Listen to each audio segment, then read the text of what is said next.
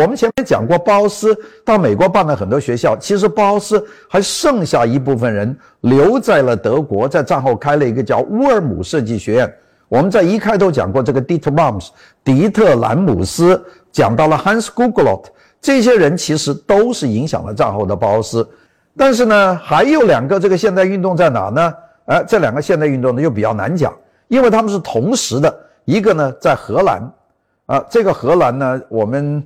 译法呢，一般把它译成低地国家啊，我们把它叫做 Netherlands，这个跟荷兰没有关系，但是它因为还有一个民间读法叫 Holland，我们就把它按照那个读 Holland。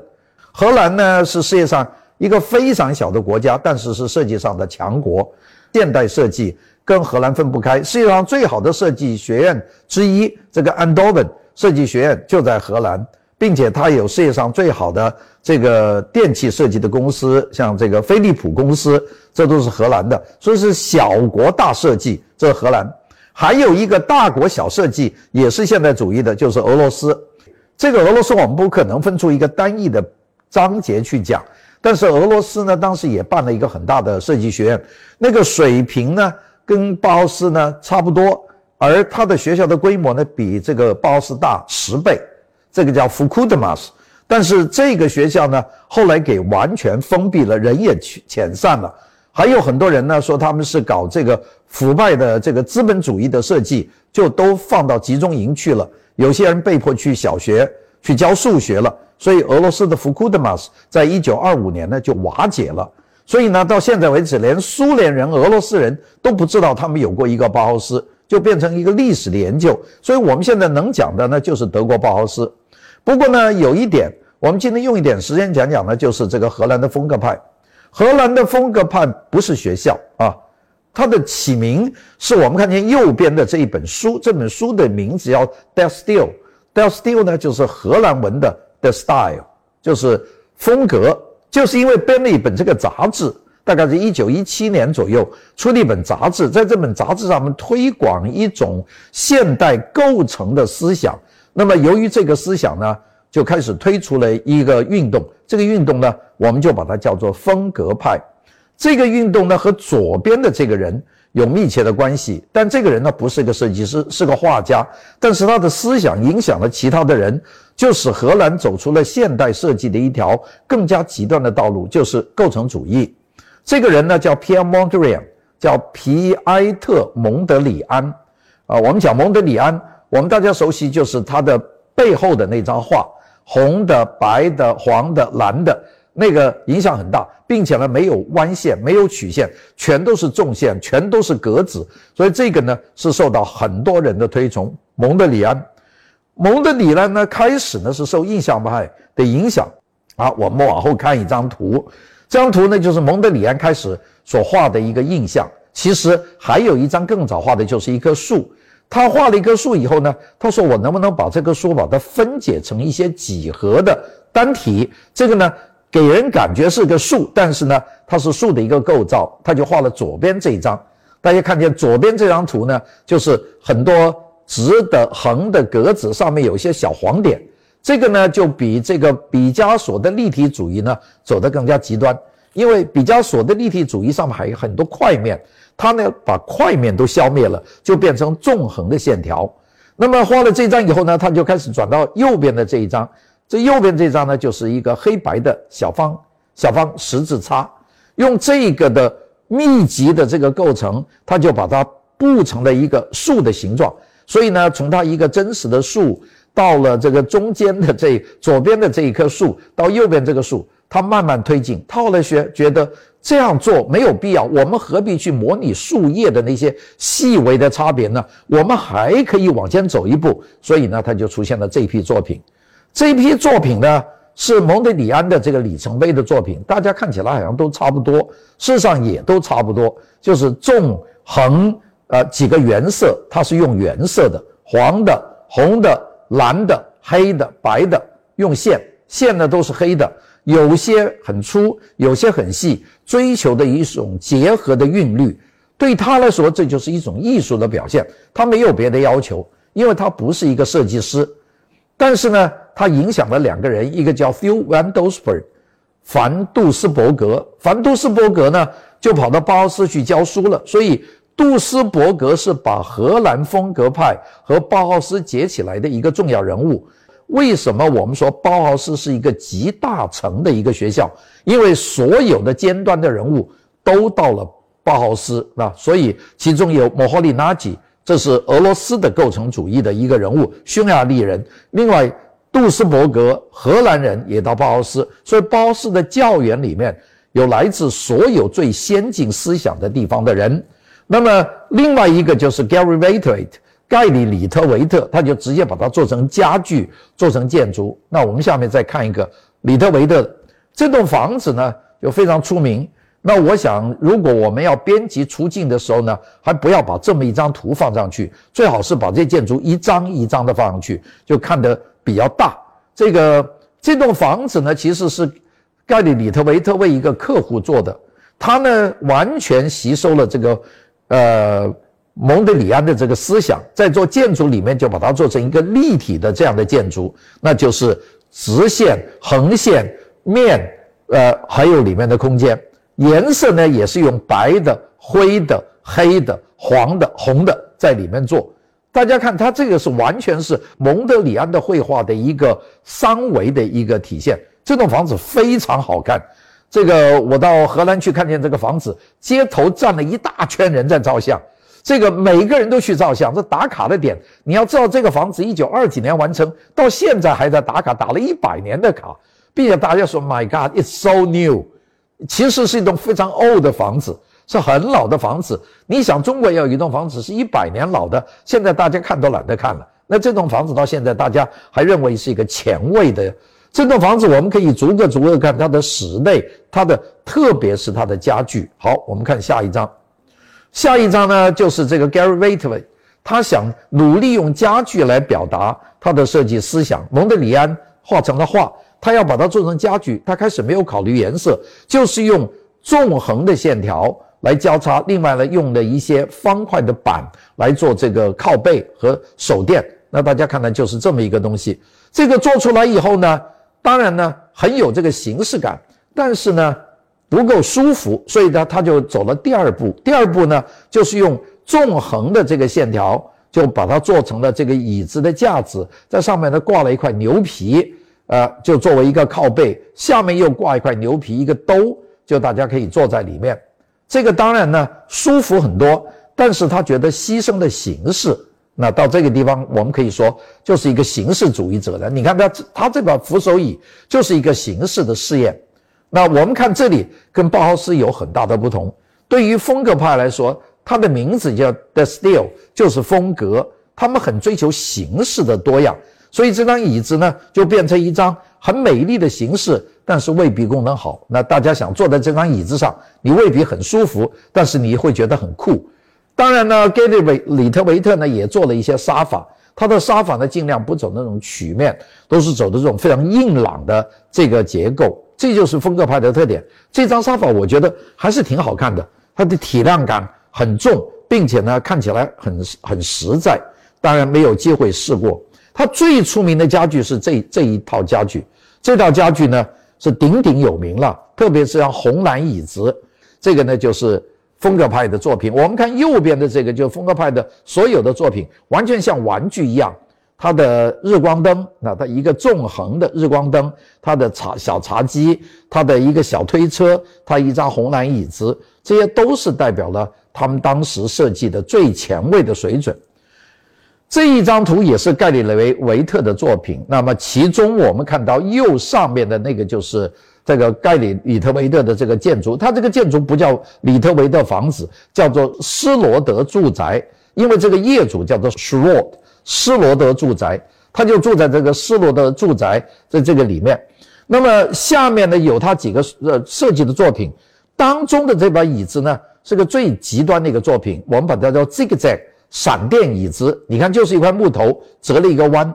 这个闪电椅子如果排起来用，就是我们的下面的右边的第二张的图，就是闪电椅子，它是可以批量用的，并且可以叠起来，就一张套一张可以叠，并且造价非常低，它就是几块木头。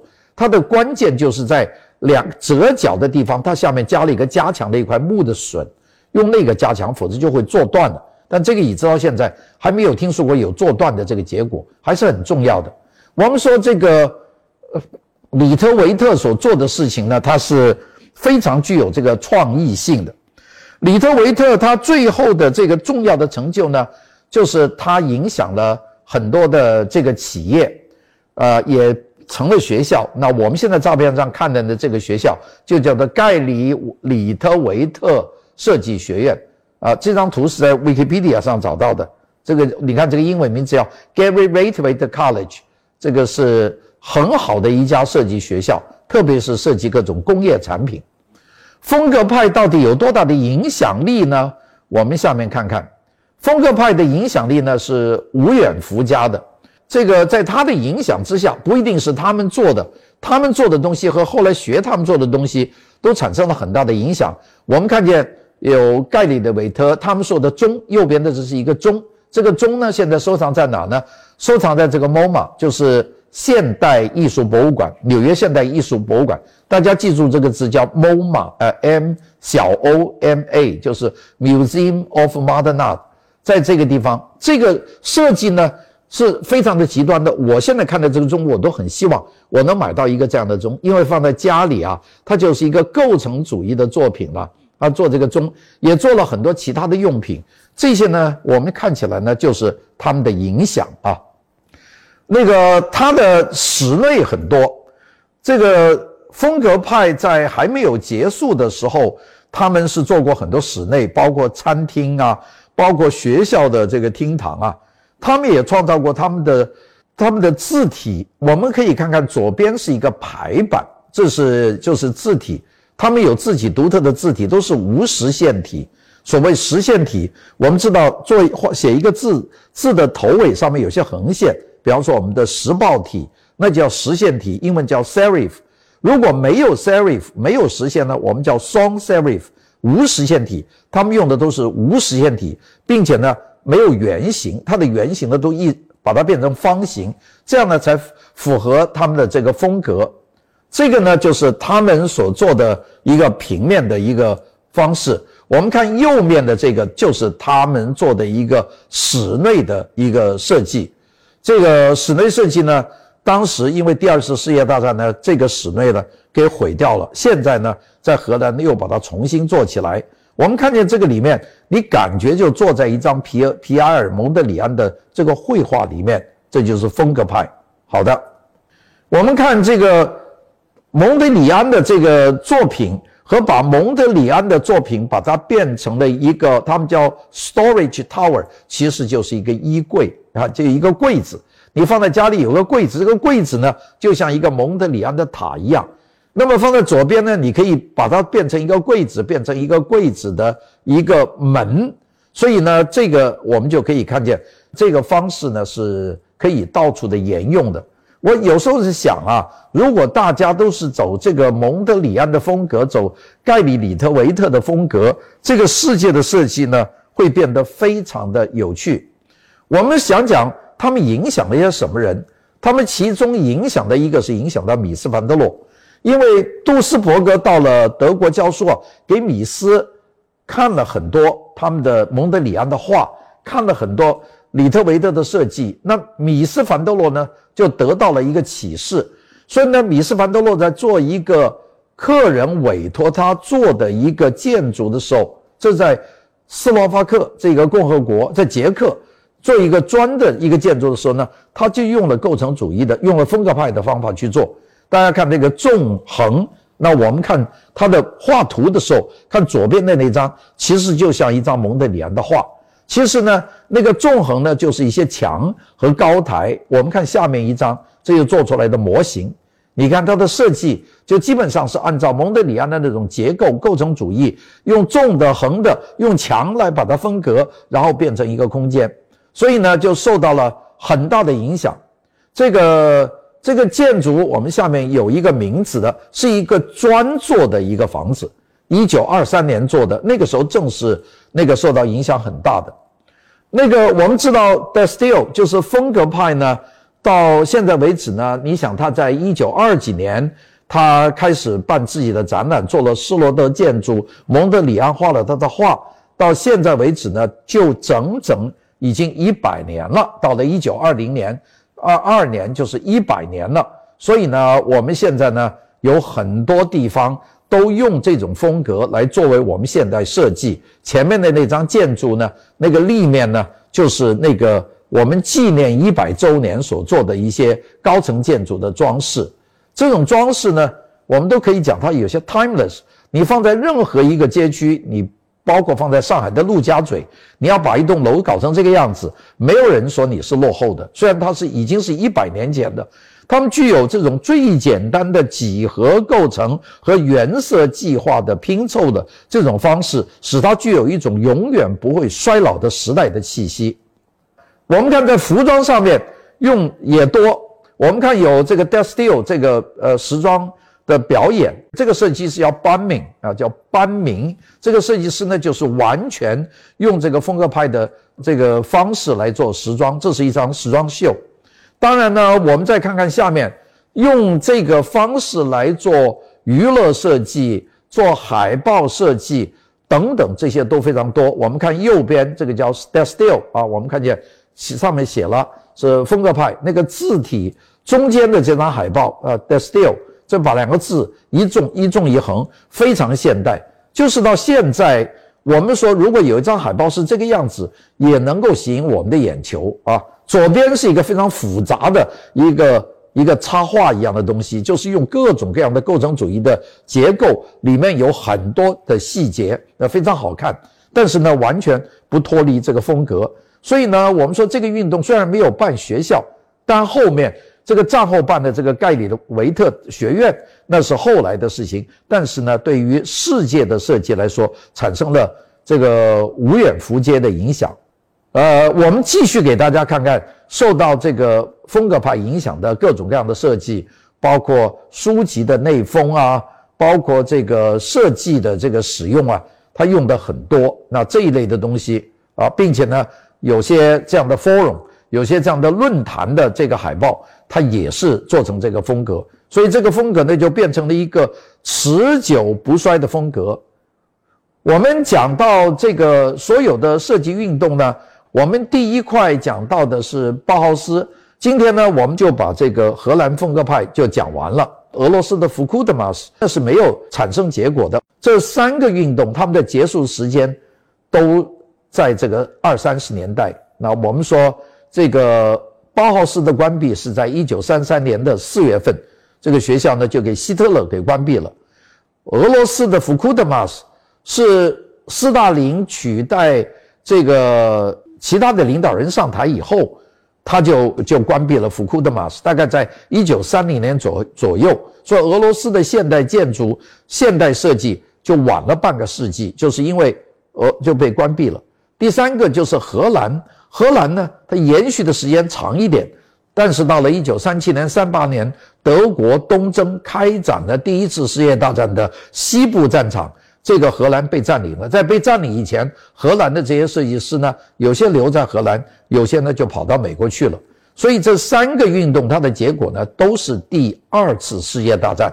那么所有的这些呢，当然喧嚣过一阵子，但是呢。最后都偃旗息鼓，最后有一个地方让他们发扬光大，这个地方呢就是美国。我们下一节呢就和大家系统的讲讲现代设计他怎么样往前走。好的，谢谢大家的收听。